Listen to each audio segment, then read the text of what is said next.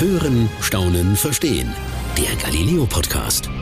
Gerade treffen sich hohe Minister von vielen großen Nationen, um über ein sehr drängendes Problem zu sprechen. Nahrungsmittelknappheit. Denn der Ukraine-Krieg und einige andere Dinge sorgen gerade dafür, dass viele Länder demnächst zu wenig Nahrungsmittel bekommen werden, um ihre gesamte Bevölkerung satt zu machen. Wir müssen aber ehrlich sein, dieses Treffen äh, wird das Problem nicht lösen und wahrscheinlich wird auch mit einem Ende der Krise das Problem nicht gelöst werden.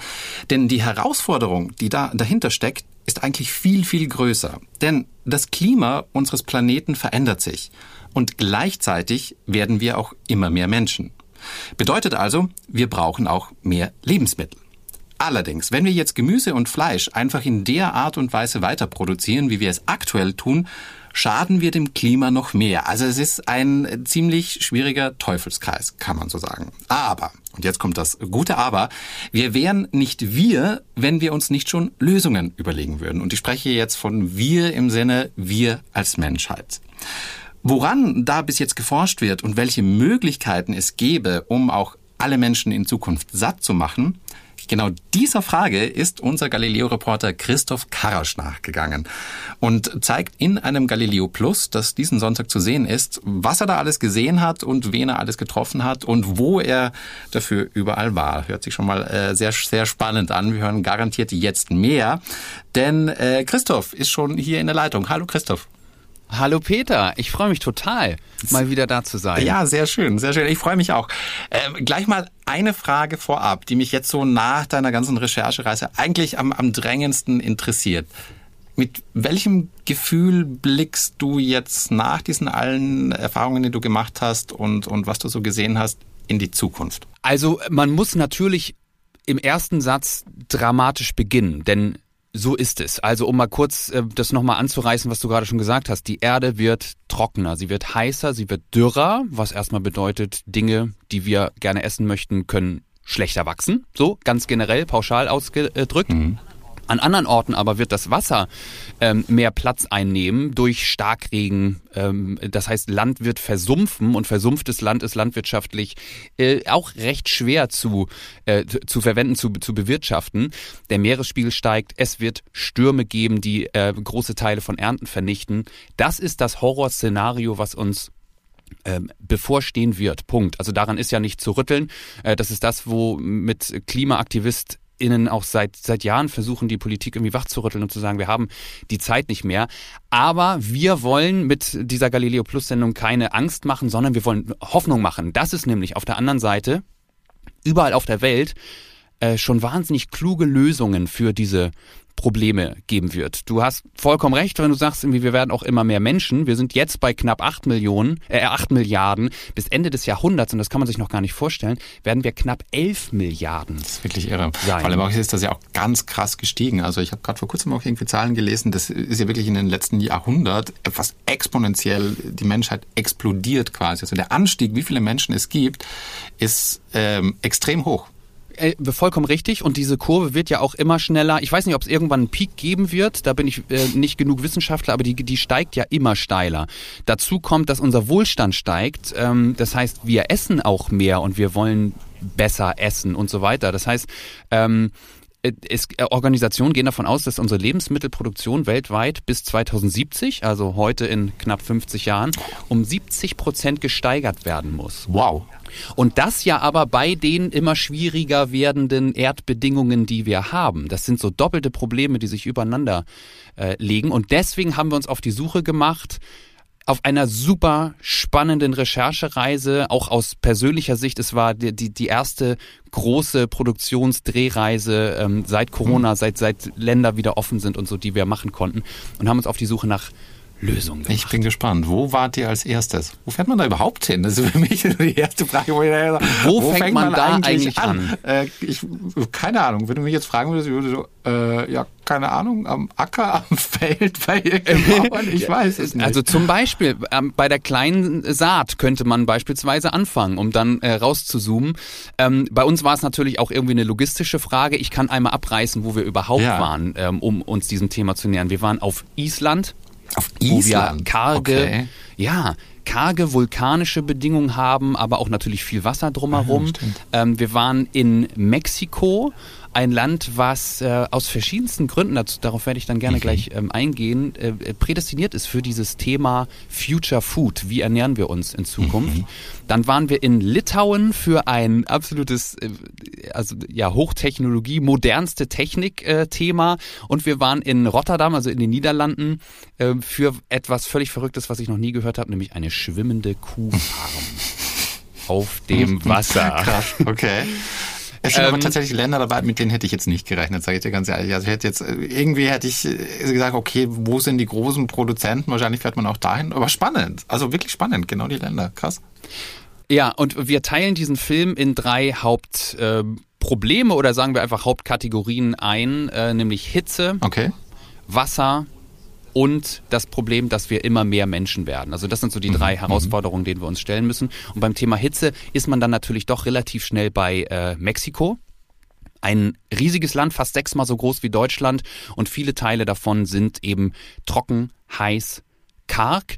Und deswegen ist Mexiko ein ähm, gutes, muss man in diesem Fall in Anführungszeichen setzen, ein gutes Beispiel für Wüsten, die sich eben weltweit mehr ausbreiten werden. Es wird trockener, es wird dürrer. Mhm. Und welche Pflanze, Peter, mag Dürre besonders Kaktus. gerne? Ah, richtig. richtig, Gott sei Dank. Hervorragend. Wäre jetzt peinlich gewesen, wenn ich, äh, wenn ich jetzt ganz falsch gelegen hätte. Nee, aber das, das, also das hast Sehr, du gut gemacht. Die ersten 100 Punkte des Tages danke, für dich. Aber äh, warum, warum Kaktus? Schon mal reingebissen? Äh, nein. Nee, oder? Also ist jetzt, liegt jetzt auch nicht, nicht so, so nahe. Nee der hat so ein paar natürliche Gegebenheiten, wo ich mich äh, davor scheuen ja, würde, allerdings. reinzubeißen. Allerdings. Nichtsdestotrotz ist Kaktus ein äh, Superfood, okay. was uns in der Zukunft helfen kann, vor allem der Nopal-Kaktus. Das ist eine, ja, eine besondere Form des Kaktus, der hat diese großen wie soll man, diese großen Hände, kannst du dir da bildlich was drunter vorstellen? Also es sind, es sind Blätter, aber die ah, sehen ja. halt so aus wie, wie so geschlossene Hände, die von dem Stamm, sagen wir mal, so abgehen. Ja, so ungefähr. Mhm. Ich habe ich hab, ganz ehrlich, ich habe so ein Comicbild gerade von einem Kaktus in der Hand, so wie, so, wie so ein Kerzenständer, so ähnlich. Aber ich habe das jetzt gerade weggetan und habe jetzt so, so Blätter irgendwie dran. Also ungefähr kann ich es mir vorstellen. Äh, Genau, so in etwa. Und so sieht dieser Nopal aus, der schon in Mexiko seit über 1000 Jahren ein ganz wichtiges Nahrungsmittel ist. Also es ist gar ein keine neue Lösung. Okay. Ein Nahrungsmittel.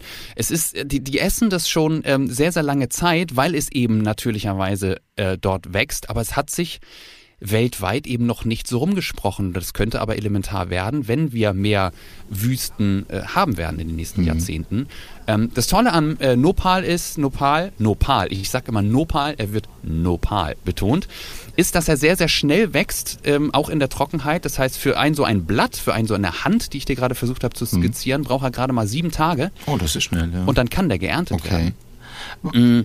Wie stellst du dir den Kaktus so strukturell vor? Ich frage noch gar nicht vom Geschmack, dazu kommen wir dann gleich noch, aber wie, also wenn du den jetzt aufschneidest, was, ich, ich was ist schon, ja, ich, ich habe schon, ich habe schon eine leichte Vermutung quasi, nämlich, denn, denn es gibt ja auch, ich weiß nicht, ob es stimmt, ähm, aber man sagte, dass, dass Kakteen wahnsinnig viel Wasser speichern können. Also ich mhm. glaube mal irgendwo mich gehört zu haben oder mich zu erinnern, dass ja Kakteen so eine Art galert, schwammartiges Inneres haben, wo sie wahnsinnig viel Wasser drin speichern können. Ich habe aber keine Ahnung, ob ich da jetzt richtig liege und ob ich schon auch in der richtigen Tendenz bin. Du, also ich würde jetzt einfach weitere 80 Punkte würde ich dir jetzt okay. geben. Von 100 möglich. Okay, was waren die fehlenden 20? äh, nein, gar nicht. Du hast das schon äh, sehr gut beschrieben. Es ist tatsächlich so, dass wenn man ihn aufschneidet, kommt da so was Schleimiges okay. ähm, raus, was ich gar nicht erwartet hatte. Für mich ist das eine furztrockene Pflanze, weil sie in einer furztrockenen Umgebung ähm, wächst. Aber das ist tatsächlich, äh, das ist etwas, na schmackhaft will ich noch gar nicht sagen, das erzähle ich gleich, aber das ist sozusagen von der Konsistenz her was mh, ja schwammiges hast du hat das das hätte ich im Leben nicht erwartet und das allerbeste am Kaktus ist aber natürlich dass dort Dinge drin sind die äh, uns auch gut tun die uns ernähren Ach, können er ist äh, kalorienarm erstens okay. Und auf der anderen Seite hat er aber viele Vitamine, er hat Mineralien, da sind Ballaststoffe drin, die man gut äh, gebrauchen kann. Es ist nicht ein klassisches Grundnahrungsmittel wie Reis, Kartoffeln mhm. oder von mir aus dann irgendwann die, die erfundenen Nudeln oder sagen wir Weizen. Ähm, aber er ist äh, ein super Add-on für ja zum Beispiel die mexikanische Küche. Man kann tolle äh, Nopal Tacos machen, wie so, wie so, wie so eine Salsa ähm, und dazu wird, wird äh, Kaktus gereicht und dann ist es ähm, was total Leckeres. Jetzt kommt die nächste Frage. Ja, ich da sehe schon nicht, aber ich keine bin heute Punkte hier voll ist, eine, ist eine Art Quiz, eine, für, Quiz dich für heute. heute. Ja, aber ich bin dabei. Ja, aber hier, hier gibt's keine Punkte, sondern es ist jetzt einfach eine Einschätzungsfrage. Okay. Was glaubst du denn, wie Kaktus schmeckt? Ich würde jetzt erstmal tippen nach nicht viel. Also irgendwie mein, mein erster, ich würde jetzt mal sagen, ich glaube so ein bisschen wenn du jetzt schon sagst, es ist so ein bisschen schleimig im Inneren, würde ich jetzt sagen, es hat wahrscheinlich mhm. recht wenig Geschmack und irgendwie würde ich, weiß ich nicht, ich würde vielleicht tippe, äh, leicht, leicht, leicht bitter tippen. Also irgendwie so ein bisschen in, in die Richtung gar nicht schlecht. Es hat, es hat was Säuriges, also so ein bisschen was Li Limettenartiges, aber das ist nicht der Hauptgeschmack. Das ist, das ist eher so im, im hinteren, der Sommelier würde sagen, Im Abgang. links auf der Zunge, weißt du, sehr so im Abgang. Da kommt noch so was Säuremäßiges okay. ähm, hervor. Vor allem fand ich aber, dass es hm, am, am ehesten so wie äh, äh, gekochte grüne Paprika. Was? Echt? Wirklich? Schmeckt. Ach, krass. Ja. Mhm, ja, also äh, nicht wirklich geschmacksintensiv, da hast du vollkommen recht. Ähm, die Konsistenz ist so ein bisschen gummrig. Mhm. Wir haben es nämlich auf eine, in eine Pfanne gelegt, haben das also haben den, haben den Kaktus gebraten, wenn du so willst. Lustig. Ähm, dadurch wurde er etwas gummrig, ähm, was, was die Konsistenz ein bisschen gewöhnungsbedürftig macht, aber äh, das heißt einfach, man kann sich daran gewöhnen, man ist es nur einfach nicht äh, gewohnt. Und dazu, ja, musst du dir so eine geschmorte Paprikaschote vorstellen, dann ist man relativ nah dran, plus diese schleimige Konsistenz. Okay, okay. Aber ich denke mir gerade so, wenn es eh nicht viel schmeckt, ganz ehrlich, viele Lebensmittel schmecken nach nicht viel. Ich sage ganz ehrlich, wenn man eine Gurke isst, die hat auch nicht viel Geschmack. Oft sind es ja dann Richtig, erst so die Gewürze. Ist die ultra ja, genau. Oft sind es ja dann tatsächlich ja. erst so die Gewürze oder die anderen Zutaten, die man irgendwie dazu mixt. Ähm, und dann, dann schmeckt das ja auch plötzlich wieder. Deswegen finde ich das gar nicht so abschreckend, dass das jetzt gar nicht so viel Geschmack hat. Ja, und was manchmal so ein bisschen gewöhnungsbedürftig ist, ist der Gedanke, dass jetzt Kakteen im großen Stil bei uns in Europa, ne, daran denkt man dann ja, wachsen sollen. Ja, ich ähm, hatte auch schon kurz das da, Bild so, hm, in Europa Kakteen, ich weiß nicht. Genau, also das, das ist wohl auch ein Szenario, was, äh, wenn es dazu kommt, noch ein bisschen länger auf sich warten lässt. Nichtsdestotrotz ist es eben ein Fakt, dass sich diese trockenen, heißen Zonen ausbreiten werden. Ähm, und dass man dadurch aber äh, naturgegeben, weil der, der Kaktus äh, mag das eben, wie gesagt, äh, dass man also nicht plötzlich vor kargem Land steht, auf dem gar nichts mehr wächst, sondern dass es diese Lösung von der Natur gegeben äh, schon gibt und dass der Kaktus wirklich eine, also eine geniale naturgegebene Idee in diesem Zusammenhang, wie ernähren wir uns in Zukunft? Hört sich wirklich, ja, nach einer sehr, sehr guten Lösung an. Man denkt sofort so, ja, warum machen wir das dann nicht sofort? Warum machen wir das denn nicht alles gleich? Aber ich mhm. vermute mal, die Umstände sind da auch nicht immer so ganz einfach. Ja, und die Mexikaner machen es ah, okay. eben vor allem. Okay. Also die, die haben das ja äh, für sich mhm. erkannt ähm, nutzen Nopal als äh, Lebensmittel und es muss sich eben einfach nur ein bisschen weiter rumsprechen. Ich sag mal so, der Sauer, das Sauerkraut hat es jetzt ja auch nicht, noch nicht so weit aus dem deutschsprachigen Raum rausgeschafft. Ist das gegenteilige Beispiel. Ah ja, aber ja. wer weiß. Also, ähm, wenn ich es jetzt mal irgendwo lesen würde, bekommen würde, oder wenn ich es mal nach Mexiko schaffen würde, ähm, ich würde es probieren. Also wenn ich es irgendwo sehen würde, ich würde es probieren. Muss man auch. Genau, einfach mal probieren, weil wann hat man dazu schon mal die genau. Gelegenheit? Finde ich auch. Es gibt ein anderes Gemüse, was uns deutlich näher schon ist. Das ist äh, der Mais. Ja, ja der auch in Mexiko wächst. Der hat aber ein großes Problem und da sind wir ähm, gar nicht so sehr bei der, bei der Hitze, sondern vielmehr bei den äh, extremeren Wetterbedingungen. Damit meine ich so mhm. Stürme, die es ja auch äh, mhm. auf der Welt mhm. Äh, zu verzeichnen gibt. Ähm, und der Mais ist ja eine sehr hohe, dünne Pflanze, die bei Stürmen leicht wegknickt. Und da sind in der Vergangenheit schon wirklich große, große Teile von Ernten, von, von denen ja auch Menschen überleben ja, letztlich. Also klar. der Mais als, als Nahrungsmittel auf der einen Seite, aber natürlich auch als Einnahme Einnahmequelle von, äh, von einfachen äh, Bauern und, und ähm, mhm. äh, ja, Farmern ist äh, ja die andere Seite. Und wenn da ganze Ernten vernichtet werden, hilft das äh, einem Großteil der Bevölkerung mh, hm, dann auch nicht unbedingt. Und da sind wir einer Sache ebenfalls in Mexiko auf die, auf die Spur gegangen, die bei uns in Europa zwiespältig betrachtet wird, nämlich genmanipulierter mhm. Mais. Okay. Ja. Der große äh, Bayer-Konzern ähm, sitzt auch in Mexiko und kümmert sich seit einigen Jahren um dieses Thema äh, und hat es geschafft, die Pflanze, ja, sie sagen, schonend, aber am Ende ist es natürlich eine, eine Genveränderung, schonend äh, kleiner und dicker zu mhm. machen, damit er eben widerstandsfähiger ist, dass er nicht so leicht umgeweht werden kann mhm. äh, von Stürmen. Ja, das äh, scheint den Bauern, die wir dort getroffen haben, auch tatsächlich zu helfen. Also sie haben seitdem deutlich weniger Verluste, was die Ernte mhm. angeht. Nichtsdestotrotz muss man natürlich sagen, ob das jetzt eine flächendeckende Zukunftslösung sein kann. Gentechnik ist nun mal einfach ja, hoch umstritten. Das kann man ja. von verschiedenen Seiten ähm, anpacken. Mhm. Nichtsdestotrotz für die nahe Zukunft wäre eben auch das eine mögliche Alternative, über die man dann natürlich auch mal nachdenken ja, spannend, muss. Spannend. Ich weiß, das ist ja ein, mhm. riesiges Themenfeld. Äh, gerade Genveränderungen bei Pflanzen ähm, gibt es ja endlose Diskussionen darüber. Ähm, ich weiß nicht. Ja. Oder auch übrigens über auch bei bei bei, bei äh, Tieren. Kühe äh, sollen auch bestenfalls weniger schwarze Flecken auf der Haut haben, weil sie dann, wenn sie je heller sie sind, desto äh, hitzebeständiger Ach, wirklich? sind sie. Also auch in die Richtung Ach, geht es bereits, wo man dann spätestens so die die die Ethikglocke anschmeißt und denkt, Moment mal, also wie, Ach, stimmt, also geht stimmt. ist das ist das Ach, okay? davon habe ich noch nie gehört, aber es macht natürlich total Sinn. Mhm. Klar, schwarz, alles was schwarz ist, äh, wird heiß in der Sonne ähm, und ja. dass das natürlich auch für Kühe je mehr äh, schwarze Flecken die haben, natürlich auch, äh, dass es für die dadurch heißer wird. Habe ich noch nie drüber nachgedacht. Ähm, macht aber Sinn, aber du, du sagst es genau richtig so. Aber ist es dann richtig zu sagen, okay, wir züchten Kühe mit weniger weniger, weniger schwarzen Flecken und das ist wahrscheinlich noch nicht mal die Zucht das Problem, sondern eher dann wirklich, wenn es wirklich, ach ja, es ist ein, es ist ein ewiges Feld die, die Genmanipulation. Du musst in die DNA ja. rein und das ist und das ist ja. krass. Das ist einfach äh, dann schon ein, äh, ein großer Schritt. Aber du, wo wir gerade bei Kühen sind, das passt ganz gut, denn äh, das zweite große Thema ist ja das Thema mhm. Wasser, mhm. was uns auf der Welt beschäftigt. Was wir alle äh, wissen und schon gelernt haben, ist der steigende Meeresspiegel, logischerweise durch das Abschmelzen der der Polkappen.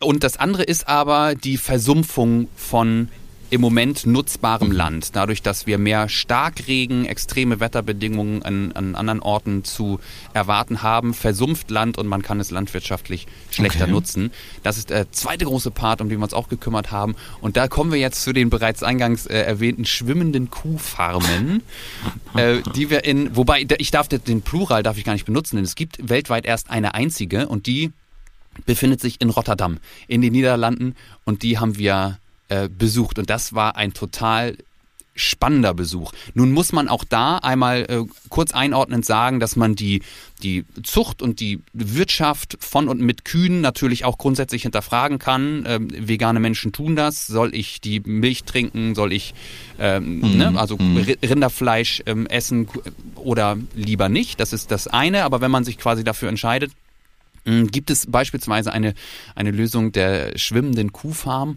um zum einen sich die Wasserfläche zunutze zu machen. Und die Holländer können da ein Lied ja, von singen. Die gehören aus, ja. zu den ersten Ländern auf ja. der Erde, die den steigenden Meeresspiegel einfach zu spüren bekommen.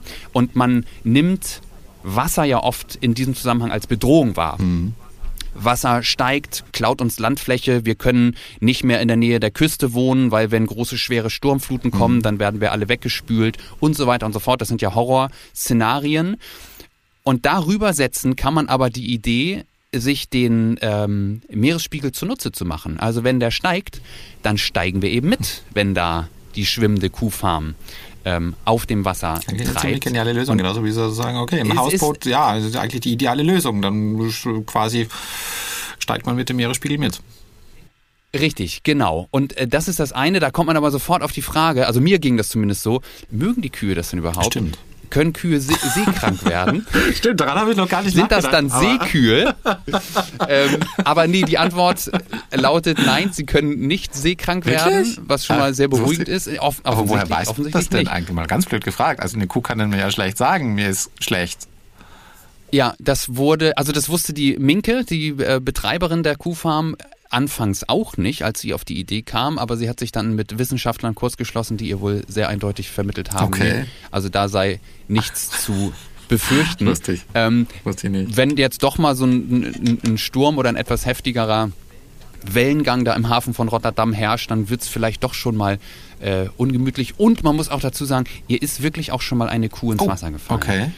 Mhm. Das ist dann so die andere Seite. Äh, die Kühe können aber schwimmen, auch etwas, was ich nicht wusste, weil warum sollen Kühe schwimmen können, aber dieser Kuh ist glücklicherweise nichts passiert äh, und seitdem ist das Ganze ähm, noch weiter gesichert ja. ähm, und, und deswegen wohl äh, in, in dem Zusammenhang okay. Das, was aber der eigentlich auch sehr interessante Punkt ist in diesem äh, ganzen Zusammenhang, ist, dass die Idee hinter der schwimmenden Kuhfarm ist, die Landwirtschaft näher an die Stadt zu mhm, bringen. Mhm, also einerseits die Wasserfläche zu nutzen, weil Wasserflächen mehr werden, aber andererseits zu sagen, wir verkürzen Transportwege, weil die Kühe quasi an der Stadt, beispielsweise in, in einem Hafengebiet, ähm, äh, auch Auslauf haben. Die haben da auch eine kleine Wiese, die können da auch unterwegs sein äh, und man will Transportwege verkürzen und das Thema Landwirtschaft nicht mehr so weit aus der Stadt raushalten, wie wir das ja seit 150 Jahren im Prinzip tun. Es gibt Land mit Bauernhöfen und es gibt die Stadt und da wird bitteschön das Essen mhm. hingekarrt, wenn wir Hunger haben. Ja, ich verstehe schon.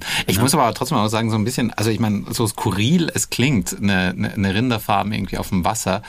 Ich meine, Kühe sind Weidetiere, die sind es doch eigentlich gewohnt, auf dem Boden zu stehen und vor allem, sie fressen das Gras. Jetzt nehme ich mal an, auf einer schwimmenden Rinderfarm haben die jetzt kein Weideland, sondern stehen da wahrscheinlich nur in, in ja, Ställen oder Boxen oder so. Genau, da hast du recht. Die haben aber äh, freien Auslauf, wie uns gesagt wurde und wie wir auch gesehen haben. Sie sind also mit einem Steg, über einen Steg mit dem mhm. Land äh, verbunden. Und dort gibt es eine nicht übermäßig große, aber es gibt eine, eine äh, Weidefläche mit, mit Gras, mit Rasen, wo sie dann eben auch je nach, je nach Belieben äh, unterwegs sein können. Ich will mhm. das gar nicht, ja, gar nicht gut reden. Ja. Ich bin kein Fan von dieser Idee. Ja. Ähm, es ist einfach aber eine, eine genau. besondere Idee, wo man erstmal aufhorcht und, und sagt, okay, schwimmende Kuhfarm, das müssen wir uns zumindest mal, skurril, mal angucken, wenn wir uns die Frage stellen, kann das eine Zukunftslösung sein für unser Anschauen kann man sich ja mal. Wie, ob es wirklich eine Na, Lösung ist oder nicht, sei mal dahingestellt. Das äh, ja, müssen auch ja nicht wir entscheiden. Aber die Idee besteht. Sie gibt es. Genau, und wir, und wir haben auf der anderen Seite aber auch noch eine ähm, echt tolle Lösung gefunden, wo wir auch wieder bei dem, bei, bei den Weisheiten, muss man sagen, von, also von indigenen Völkern mhm. sind. Also was die einfach ja schon seit Jahrtausenden von Jahren wissen und umsetzen und wir aber durch unsere Industrialisierung einfach irgendwann vergessen haben oder nicht mehr mhm. sehen wollten oder wir wollten schneller an unsere hm, Nahrungsmittel oder auch an unseren Wohlstand kommen. Ähm, das führt uns zurück nach Mexiko, denn es gibt in diesem Zusammenhang Wasser eben auch einen ganz interessanten äh, Ansatz der Azteken, okay. die schon vor ebenfalls über 1000 Jahren sch sogenannte schwimmende Gärten angelegt haben das stimmt nicht ganz. Was sie gemacht haben, ist aber in, in Sumpflandschaften und Mexiko-Stadt beispielsweise ist eine Stadt, die auf sumpfigem Land gebaut ja. wurde. Die haben es geschafft, äh, durch das Schlick und durch den Schlamm von, von diesem Sumpfboden, äh, das haben sie aufgeschüttet und haben dadurch so Gärten auf Sumpffläche äh, geschaffen mhm. und, und den Boden gestärkt und ihn dann irgendwann angebaut. Und diese Gärten gibt es immer noch in der Nähe von äh, Mexiko-Stadt. Von den Azteken, also diese und, ursprünglichen. Oder halt die, als ja, wahrscheinlich. Ja, ja also nein, man, gibt es ja nicht mehr. Hm. Äh, also die, es gibt okay. Nachfahren natürlich, aber ja, das ist, das ist eher eine, eine überlieferte Verstehe, ja. Genialität, okay. nennen wir es mal so, die jetzt wieder mehr ja. an Relevanz ja. gewinnt. Ähm, äh, und ich glaube, warte mal, irgendein Friedrich, irgendein Friedrich hat das am Oderbruch auch gemacht. Der hat auch sumpfiges Land aufgeschüttet und das auch äh, landwirtschaftlich genutzt. Das ist jetzt ganz gefährliches Halbwissen, aber mein ich weiß es gar äh, Kollege nicht. Thilo Mischke ah, okay liebe Grüße an dieser Stelle. Der hat mir das ähm, erzählt. Er sagte aber, äh, wenn du kein echter Berliner bist, dann weißt du sowas eigentlich nicht. Das wissen nur. Und jetzt sind weder du noch ich Berliner, Berliner, deswegen wissen wir es auch. Ich weiß es gar nicht, du weißt es nur halb. Stichwort Oderbruch und Friedrich und Versumpfung. und dann äh, kommt da, da kommt was, genau. Ich kann das nur gerade nicht, nicht näher ausführen, das äh, äh, steht mir nicht zu. Aber genau, die Versumpfung wird zunehmen. Das heißt, ähm, es wird mehr und mehr Landflächen geben, die wir nicht mehr nutzen können oder nicht mehr so nutzen können, wie wir das aktuell gewohnt sind. Und da kommt dieses alte Wissen der mhm. ähm, Azteken wieder zum Tragen, was total, das, das war so ein, das war ein richtiger Wow-Moment auf der Reise dass man ja nach neuen, man sucht ja irgendwie nach neuen Lösungen. Wir müssen uns was Neues ausdenken, damit die neuen Bedingungen für uns im Klimawandel, wir werden mehr Menschen und so weiter, immer noch funktionieren. Aber ganz entscheidend ist eben auch mal zurückzuschauen, was die Menschheit eigentlich schon geschaffen hat in der Vergangenheit. Und das war, das, das war krass, dass man nicht nur die Hightech-Lösung äh, im Blick Stimmt, haben. man denkt immer viel zu wenig dran nach, darüber nach, quasi, die, uns gibt's ja schon so lange, uns Menschen, und wir haben Ein paar Tage. ja, ähm, und, und das Problem Essen oder besser gesagt äh, Nahrungsmittel überhaupt äh, anzubauen und, und irgendwie zu, zu erschaffen, zu erzeugen, äh, das Problem haben wir ja nicht erst seit sage ich jetzt mal heute. Das ist ja schon seit Anbeginn da und Ja. dass es da garantiert schon mal Lösungen gab, die einfach wieder verschwunden sind. Ja. Aber hört sich doch gut an. Also jetzt bin ich gespannt, aber Leuchtet was, ein. was jetzt da dahinter steckt. Ähm, also wirklich so einiges. Ich bin ganz begeistert von den Menschen, die wir getroffen haben. Das sind teilweise also VisionärInnen, PionierInnen, die einfach so den, den, den Geist auch der, der Zeit und die Notwendigkeit vor allem ähm, äh, äh, erkannt haben und aber eben nicht in Resignation erstarren, sondern sagen, wir packen was an. Und eine Erfindung, über die wir in diesem Zusammenhang natürlich auch reden müssen, mh, Gerade bei dem, äh, bei dem dritten großen Punkt äh, des Films, wir werden immer mehr, wir knacken äh, um 2050 um die 10 Milliarden Marke, Ende des Jahrhunderts dann fast die 11 Mi- äh, Milliarden Marke. Ähm, und da kommt die Erfindung des 3D-Druckers vielleicht auch gerade Okay. recht. Das ist, ne- das ist ja so ein ganz, so ein, so ein sehr hochskalierbares Ding. Diese Drucker müssen zwar alle gebaut werden und das bestenfalls auch äh, unter nachhaltigen Bedingungen, aber dann sind die ja mehr oder weniger äh, unbegrenzt in der Lage, Essen zu produzieren. Äh, Galileo hat das alles schon mal durchgekaut. Fleisch aus dem Das stimmt. 3D-Drucker, gab es Fisch schon wir, Beiträge. glaube ich, ne? auch Also schon aus dem 3D-Drucker. Ja. Und bei uns war jetzt in Litauen, wo wir uns hinbegeben haben, das Thema Obst und Gemüse aus dem 3D-Drucker. Ja, Okay. und zwar in Würfelform. Was? Wozu? Sorry, aber das war jetzt mal. Wozu? Berechtigte Frage.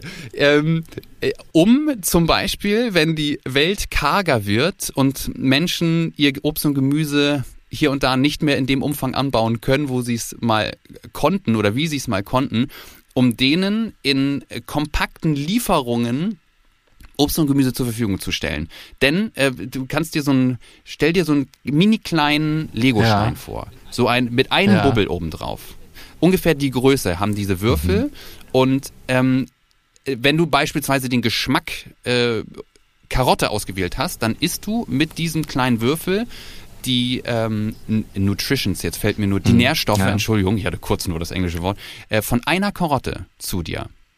Das heißt also, dass das Platz versus Angebot ähm, die Konstellation ist ein, ist ein komplett anderes. Du kannst eben viel mehr Nährstoffe aus den und den und den Früchten auf kleinstem Raum Menschen zur Verfügung stellen. Das ist die grundsätzliche Idee dahinter. Aber ist das nicht.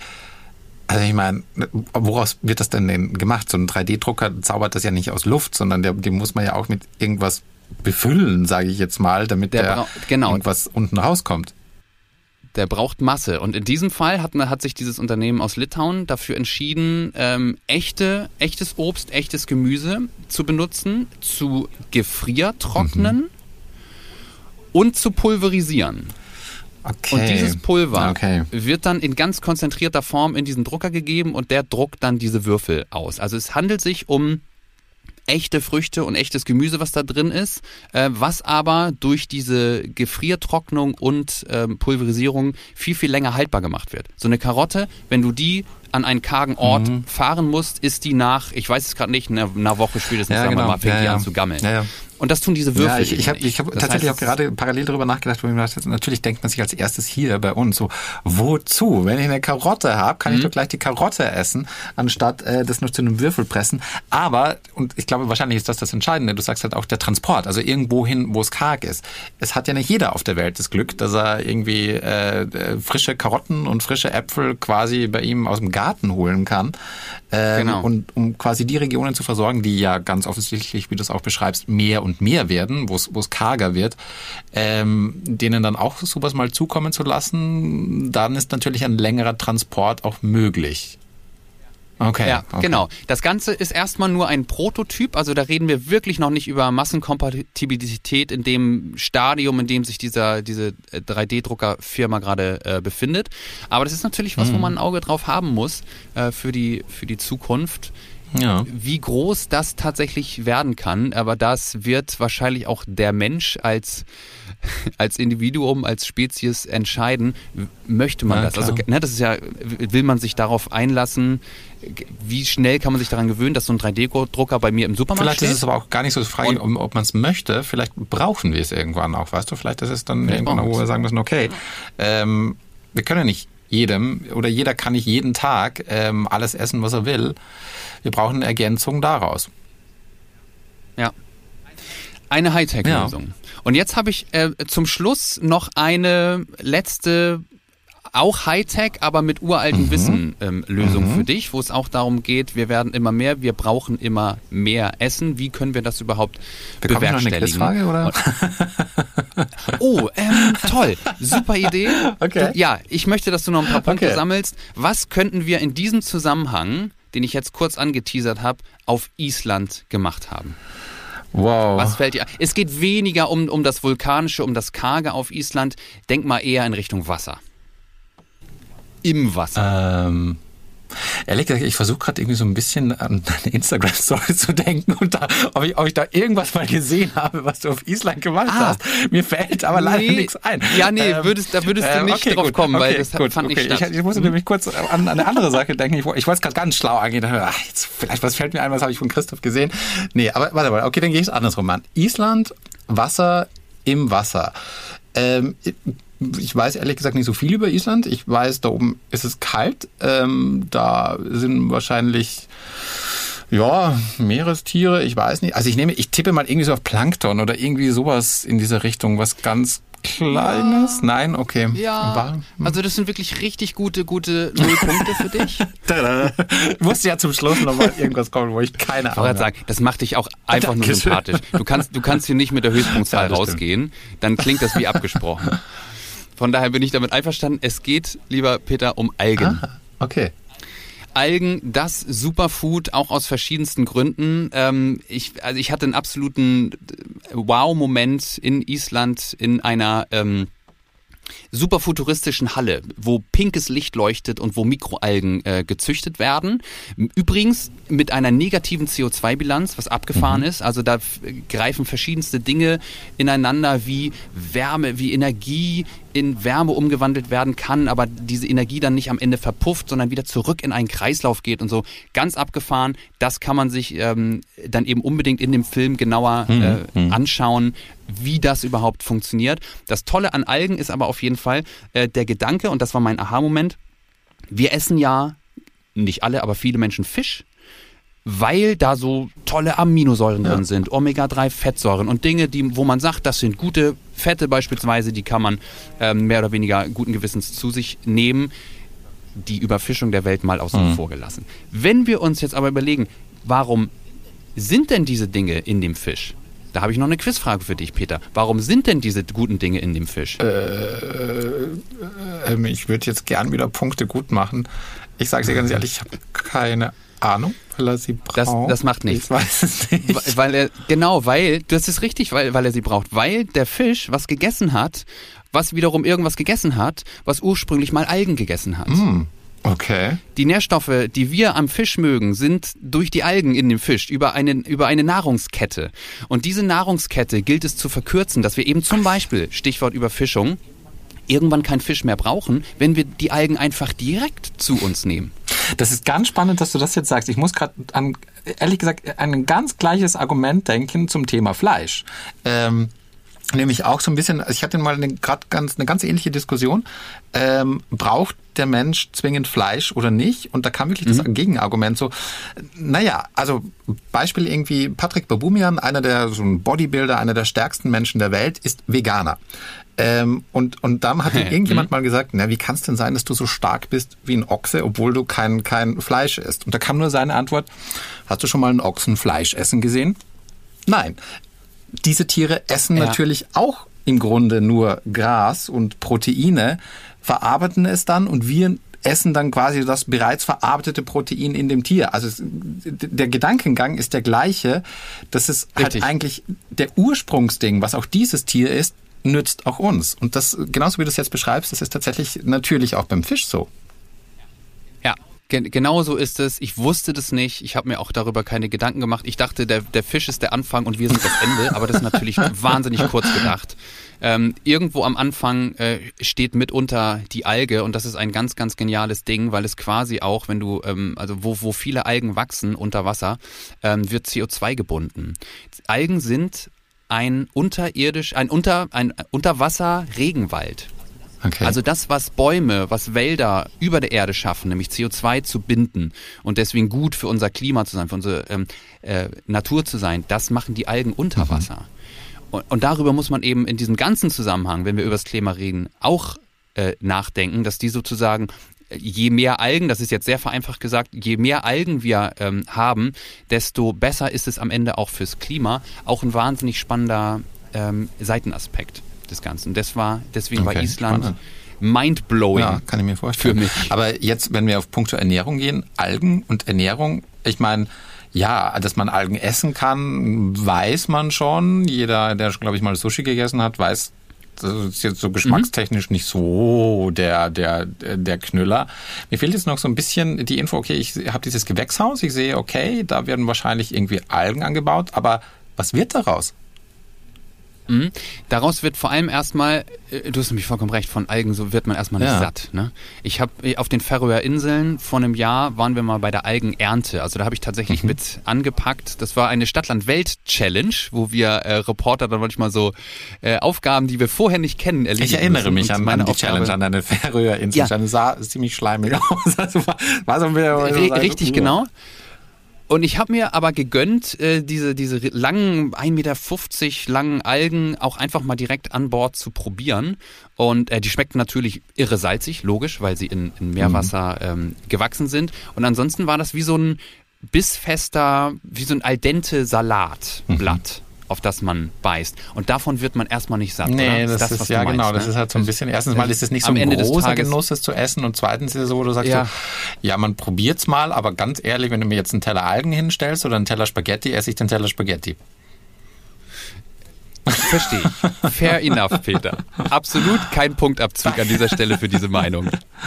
Was die Idee bei den Algen ist, ist, dass man daraus, oder also Mikroalgen muss, Algen muss man in dem Zusammenhang sagen, denn das ist das, was in der, in dieser Fabrik, in diesem Labor äh, in, auf Island passiert. Mm, es wird essbare Biomasse hergestellt. Okay. Denn was wir von den Algen haben wollen, sind die Nährstoffe.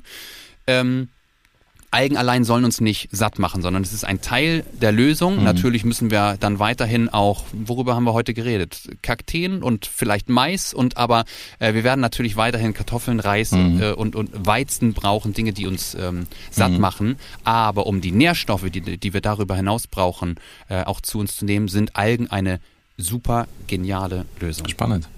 Es ist auch, es ist auch so, so spannend, also man, man, man denkt sofort so, das, gut, dass du gerade noch gesagt hast, quasi, es wird ja das nicht ersetzen. Es geht ja nicht darum, die Sachen, die wir haben, schon zu ersetzen, sondern es ist eigentlich alles mehr eine Ergänzung, ähm, damit wir irgendwann alle, alle ernähren können. Wahnsinnig spannend, wie das Richtig, alles zusammenhängt.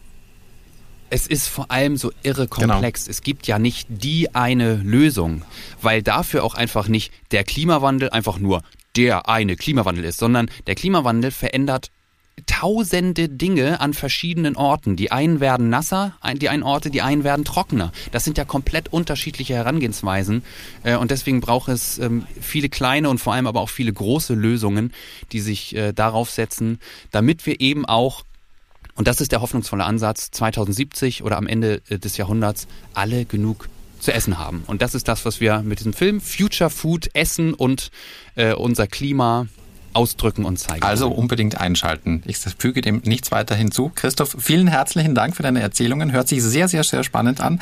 Ich habe auch das Gefühl, das ist gerade erstmal ein, ein, ein Sandkorn dessen, was es da alles in dieser Komplexität überhaupt über das Thema Nahrungsmittel, Nahrungsmittelherstellung, Zukunft, Klima und so weiter gibt.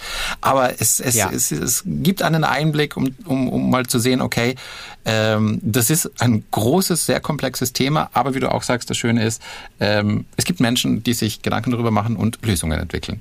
Blicken wir also hoffnungsvoll so in die Zukunft. Aus. Das sollten wir eben auch tun. Wir zwei haben hier gerade nur in der halben Stunde an der Oberfläche gekratzt und ähm, in dem Film gibt es dann alle tiefen Details. Super. Also er läuft diesen Sonntag. Christoph, vielen herzlichen Dank. Danke dir, Peter. Hat Und nochmal die Einschaltempfehlung, das Galileo Plus äh, mit dem Titel Future Food. Diesen Sonntag, 15. Mai auf Pro7 um 19.05 Uhr. Und wer es verpasst hat, danach online. Bis zum nächsten Mal. Das war's für heute beim Galileo Podcast. Mehr von Galileo gibt's auf Galileo TV, in unserem YouTube-Kanal und natürlich täglich um 19.05 Uhr auf Pro 7.